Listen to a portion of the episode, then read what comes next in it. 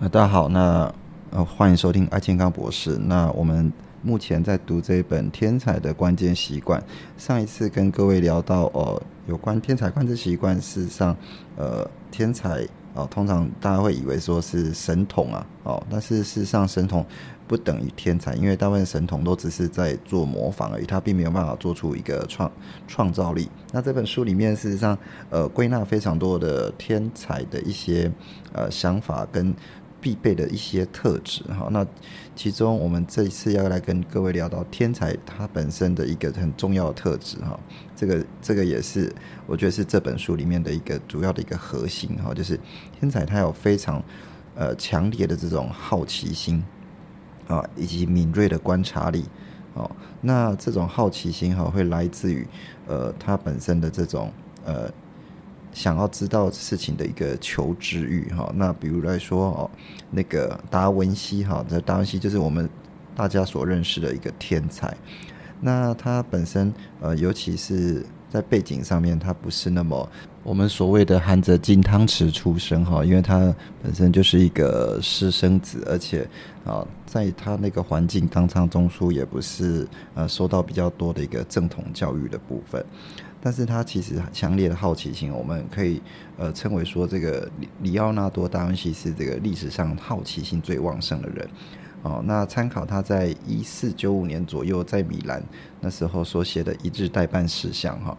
书本里面在一百零一十页他就列出来说，那他的代办事项包含。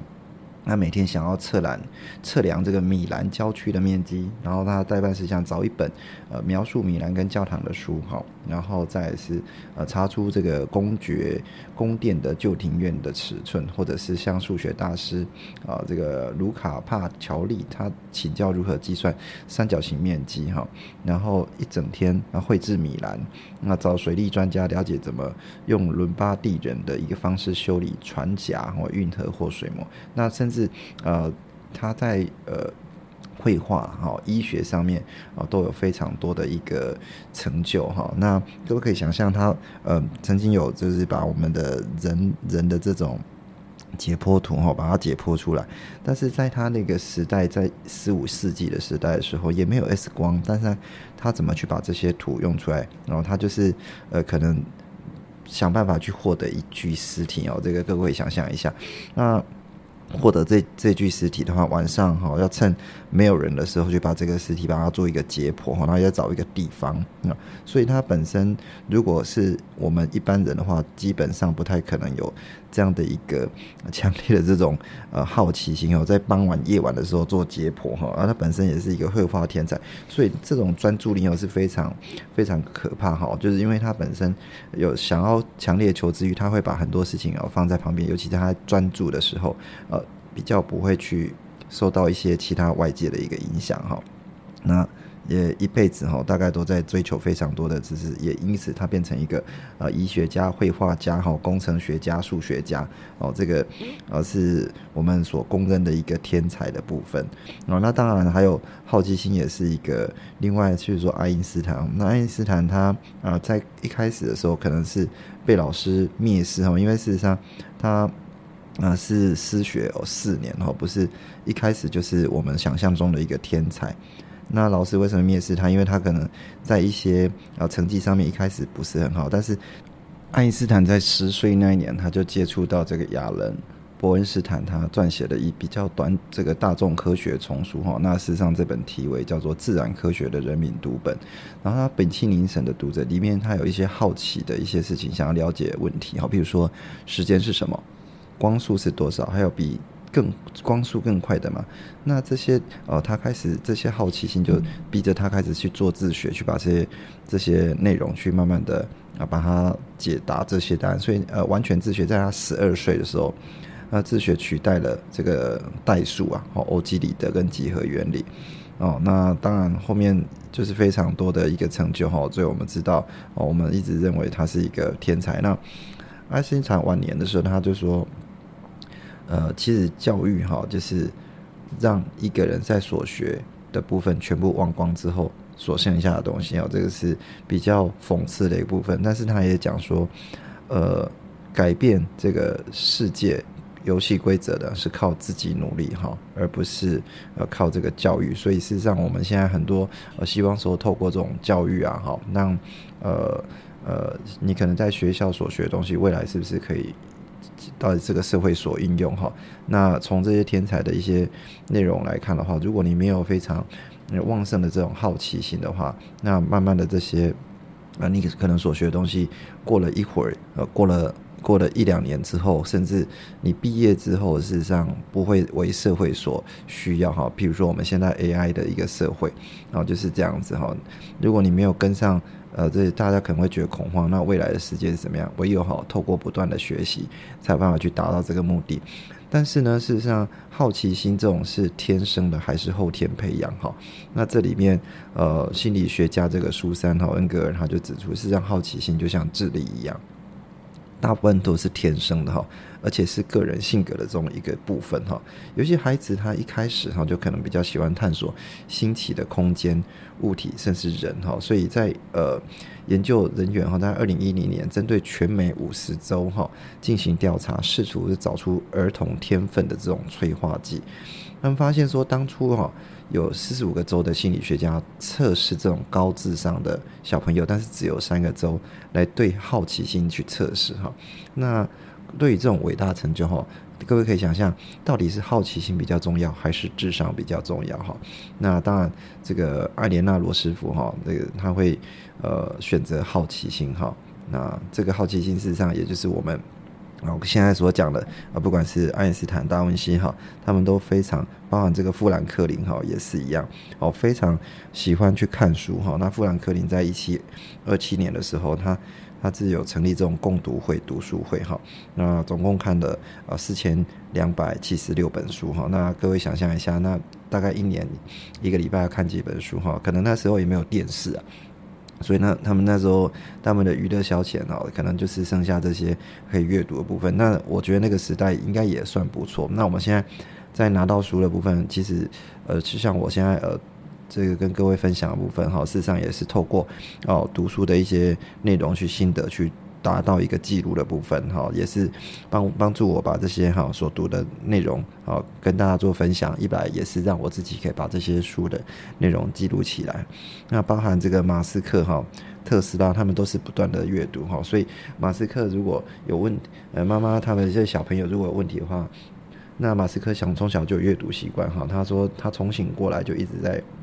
读书到上床睡觉为止哈。那如果呃马斯克的母亲哈，他回忆到说他的女儿哈，如果呃就是他的妹妹还是姐姐托斯卡问问的问题的时候，妈妈就会说，那你去问马斯克啊，哦，因为这个问这个天才儿童哈，因为他每每次就是他每天要读呃大概十个小时的书哈，如果在周末可以在一天内读完两本书哈，这个是我觉得是非常棒的一个习惯了哈。好，那除了好奇心之外哈，那只有好奇实际上嗯不不。成就一个天才所要的一个条件哈，那更重要是呃热情哈。那这种热情，我们有时候把它称为是一种心流。好，你如果对某一种事情专注到一个极致的时候，你就会忘记呃身边所有的事情哈，甚至怕被人家打断。那举例来讲，呃居里哈，居里夫人她的热情就是这样子，她为了要让自己呃赶快去。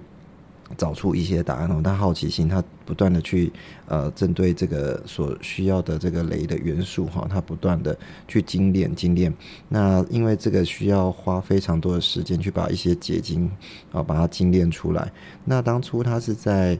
那个英英国的时候哈，呃，这对不起是在法国的时候。那法国的时候，那个天气非常冷哈，而且他所住的地方也不是那么优渥哈，所以他精炼这些东西，各位想象再把这些沥青哈。从一楼，一个女女人要把她搬到六楼哈，那搬到六楼去做提炼，那提炼完之后获得一点小小的结晶，那当然她找到这些内容的时候，呃，把这些镭啊，哈，这种放射性的元素一直放在他身边哈，当然是对他身体产生一些伤害。那居里本居里夫人本身哈，她是呃一个波兰的农家农家妇女哈，但是因为她对这些事情的好奇心以及她愿意哦去把。呃，想要找到的答案去找出来，安娜静宇哦，专注在他的一个相关的研究当中，当然是已经找找出这样的一个答案哈。所以，呃，伟大的的电运动员，好，他事实上的最大的一个驱动力哈，就是体验他这个过程所带来的一个快乐哈。所以事实上，我们热情哈，如果你对于某一件事情真的是有呃专注，想要想要去找到答案的话，这个过程是会快乐的哈。这个就是我们自己上在读书的时候，也是会呃透过这种方式去得到呃相对应的一个快乐的部分。啊，像我们之前有分享过一本书哈，就是《正义》这本书里面所讲到这个呃哲学家哈，John Stuart Mill 哈，他这个在自传里面他有讲到说，当我们追求其他目标的时候，我们就产生一种快乐感，它像螃蟹一般的哈，悄悄的从我们旁边接近我们哈。那么玛丽居里意识到自己在棚子里面主力清哈铀矿的时候，其实那个才是他最快乐的一个时候啊。所以事实上，呃，我如果这种心流状态，所有创意人士如作曲家、画家或作家哈，他编写成诗的人，那他在追求他所缺失的那一块时候，都会经历一种呃心流状态哈。那这种快乐感就会像螃蟹一样自流留在我们身上。那时间飞逝，让我们忘记了这种电子邮件，也忘记了午餐哈，就好像。进入了一个精神时光屋一样，那我个人也是蛮喜欢这种感觉哈。有时候我在找一些答案的时候，那我喜欢哦在里面哦不断的去呃看着说哦电脑里面去把这些答案然后去找出来。那找出来或者在写程式的时候也可以找找出来这些答案。事实上哦这种还还真的是蛮快乐的哈。但是呃如果在针对一些事情的时候有一些热情还是过度执着哈。那比如说这个天才的经济学家哈，这个江梅纳德凯恩斯哈，他在一九四六年的时候记录牛顿的一个篇文章里面在讲说，这样天才哈都很古怪哈。那牛顿当然是确实是与众不同哈，他在一剑桥大学啊三一学院的时候念书哈，那那个当研究。的远的时期的时候，他其实也会好几天都会关在自己的房间里面，不会跟人家去做互动，包含连吃饭的时候，可能他就专注选一个地方，那那边哦专钻研在他他自己他同学同学去学会不会去打扰他，因为让他可以安静沉思哈。那走回寝室的时候，有时候牛顿他会突然停下来，那用棍子在这个碎石路上面去画图表哈，那这种专注的一个。执着的专注力哈，事实上是他的性格的一部分。那当然，除了呃他的一个本身的对于这种数学啊、这种天文的这种能力之外，那还有一个失落那一块就是炼金哦。那牛顿事实上一生中，他对于炼金术这种神秘学的想法哦，事实上是他内心缺乏那一块。所以他一旦投入的时候，他会发发现说哦，他真的是要去把这种啊能够呃这种贤者知识哈，有关化化学炼剂的这种。呃，贤者之石哈，可以用成这种黄金的秘密物质哈。那后来当然，牛顿也变成这个国英国这个皇家铸币厂的一个厂长哈。也就是因为他对于这种呃炼金术的一个一个执着哈。那这个是牛顿他本身的一个状态，因此哈，所以这个呃是热情，有时候你忘记了周边的一些生活，说会让人家觉得很古怪哈。那么这时我们就要想象一件事情哦，天才既然都很古怪，那呃。有时候人家认为说他是一个天才，到底是都是疯子，还是啊碰巧他们是疯狂哈？那我们最对于这些呃天才是疯子哈，在一百五十页里面，我就讲到范谷哈啊。那在一八八八年的十二月二十三号晚上，因为这个范谷哈，因为他所爱慕的这个同伴哈画家就是保罗高更哈，表示要离开他。当然啊，这个。呃，同伴要离开哦，他当然一时疯狂之下就把自己耳朵割下来哈，那割下来送给附近的一个妓女哈，这个叫做加布里尔哈。那当然呃，这个戈尔的故事是众所周知，他留下这个不朽的一个画作哈，叼着这个烟斗的，然后要叼着烟斗的包扎耳朵的一个自画像哈。那大家就会觉得哇，像这样的一个天才哦，为什么会有这样的一个呃失语常人的一个部分哈？有时候呃这么多的天才，包含啊他们会有一些呃遗传上面的一个精神障碍或者颓废的一些犯罪行为哈。那天才只是精神 错乱的一种形式哈，这有时候是跟常人不太一样哈，因为他们会犯有这种呃。很多会患有这种重度的忧郁症啊，或者情感部分啊，事实上会这些英国诗人哈，但问情感忧郁又丰沛的这些人，他其实患这种我们讲叫做 depression 的一个几率是高出一般人三四倍哈，或者是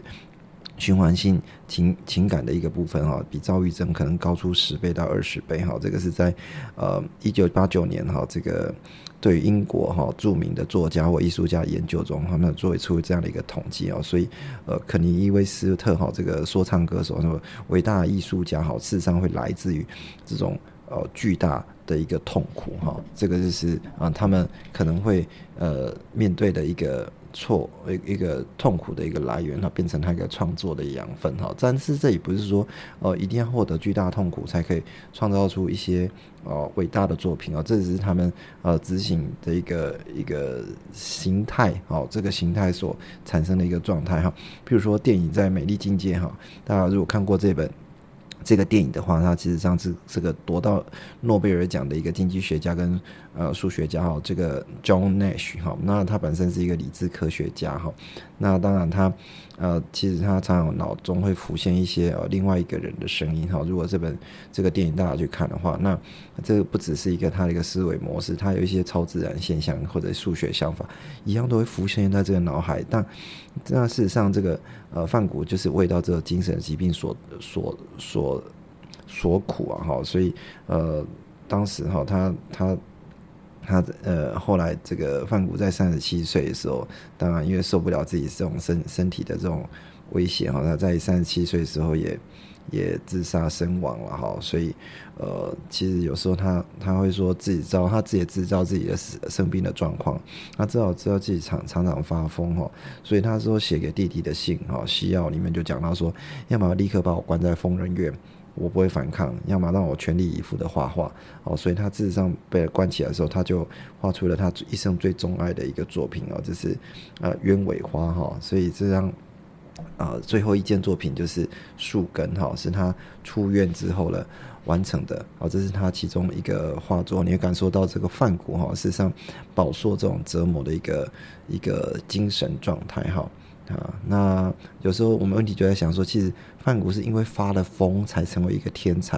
哦，让这个疯狂创造塑造他的一个幻想艺术，还是他本身就是个天才，只是碰巧。遇上疯狂而已哈，那当然还有非常多的例子啊，比如说我们现在呃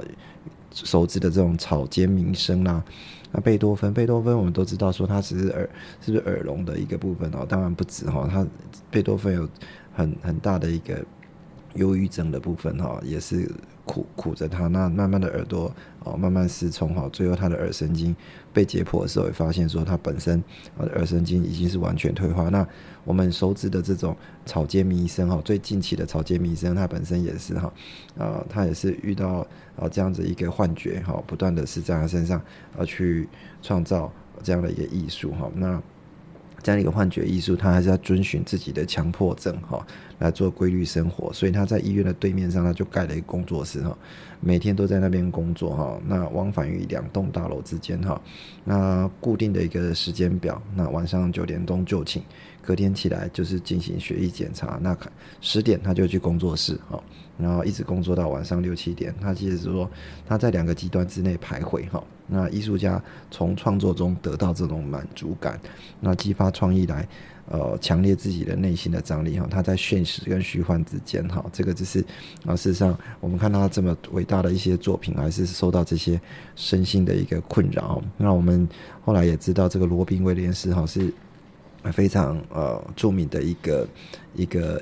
一个演员哈，那他演的作品都非常的棒哈，但是后来也是因为啊，他可能呃受到这些疾病所苦哈，那他本身就有我们叫做 ADHD 哦，就是注意注意力缺失症哈，有时候他在跟人家对话的时候，讲话一半，他就说哎，做了一个保演完之后人就跑掉了哈，那当然这个这个威廉斯他患有这样的一个疾病哈，会加速他在六三岁的时候也一样哈。呃，因为抑郁症哦，他最后就是自自杀身亡，好，所以那这个可能是他黑黑色幽默的这种痊痊愈的一个全员的一个一个来源啊。那当然，我们有时候看啊，这些人哈，呃，表面上都是呃很搞笑、很光光鲜亮丽，像金凯瑞也是一样哈。那这种呃表面上都是很嗯很。很很有成就这些，那可能背后也受受到极大的这样的一个痛苦啊，哈，那所以天才事实上本身是呃天才还是疯子哈？这个是有时候让我们呃可以去思考一下哈。那当然，你你是天才，你的相关的行为行径都会跟人家不一样哈。所以呃，大部分的天才有时候会让人家觉得，因为你是要做一个创造者，做一个创新者，跟人家不一样，那你就会变成一个捣蛋鬼哈。因为为什么捣蛋鬼会让让人家这样认为？因为大半等都都跟你不一样，所以会联合起来哈，来做一个反对话部分。所以，因为天才有时候你的呃会看到，然后这个别人所看不到的东西。正如我们一开始在讲的时候，那最著名的就是呃伽利略哈，伽利略哈，伽利略在一三一六三二年的时候，那时候就是要反对这个教皇哈，因为反对教皇说这个呃一开始是哦我们呃宇宙照着这个日太阳走哈，事实上呃。他要去用这个概念去去把这个这个教皇的一个概念做一个推翻哦，当然那时候是还蛮危险的哈，因为你要推翻哦这个世界上一个理论，当然呃教教皇也不会放过他，所以呃那这样子这样的一个内容哈，那去做一个推翻。那最有名的天才宗教改革者就是马丁路德哈，他在新教跟旧教之间哈啊要去破坏呃天主教。呃，这改变天主教的一个对这这个新的一个新新教的一个习惯哈，那会有一些想法上的不同。那当然，这样想法上的不同会呃让当初的非常多的这种宗教宗教人员哈，然后。对他做出非常大的一个批判了哈，那这个就是呃，人家认为说他是呃捣蛋鬼，当然不是哈。那啊，如果哦这样的一个想法跟人家不一样，你就会常常遇到一些挫折，好遇到一些失败。所以嗯，失败跟挫折，如果是一个天才讲他啊要去改变这个世界，改变这个世界去让他一些影响，他一定会常常面对到失败。那就会反思到我们在想的一个问题，说我们现在所提供的这些。呃，教育哦，这是相关的一个，希望我们的呃小朋友，或者是我希望我们的这个下一代的一个教育哈。如果本身具有这样一个好奇心哦，创造力的部分，它当然这样创意跟好奇心，事实上是对会对这个教育或者整个体制会产生一些呃挑战的部分。那我们是不是可以经得起啊这样一个挑战，或者是啊愿意让他去做放胆式的一个菜一个一个。一个学习哈，我们常常讲说，是不是会让他做所谓的呃这放牛式的一个学习，让他在不断的呃这个世界之中哈去做很多的探索哈。我相信现在的呃教育大部分都是属于养成式的教育哈。那养成式教育用我们的这种已经有的这种呃生活习惯或模式哈，让我们的自己的小孩哦尽量遵循着呃现有的。模式哈，但是训练出来是不是未来呃为社会所用哈？这个是我们一直在思考的问题。那如果未来的社会在翻动，知识在翻动，或者习惯在翻动是如此的快的话，那是不是我们现在所学的，如果本身没有好奇心，没有这种很强烈的这种呃热情的话？啊，是不是啊？以下这些内容啊，就会被社会所呃不需要呢？好，这个是我们去思考的一个问题哈。好，那今天就先跟各位聊到这边哦，下下一次再跟各位啊继续聊这本书的后呃下呃最后一个部分哈。好，那我们今天先聊到这边，谢谢大家，拜拜。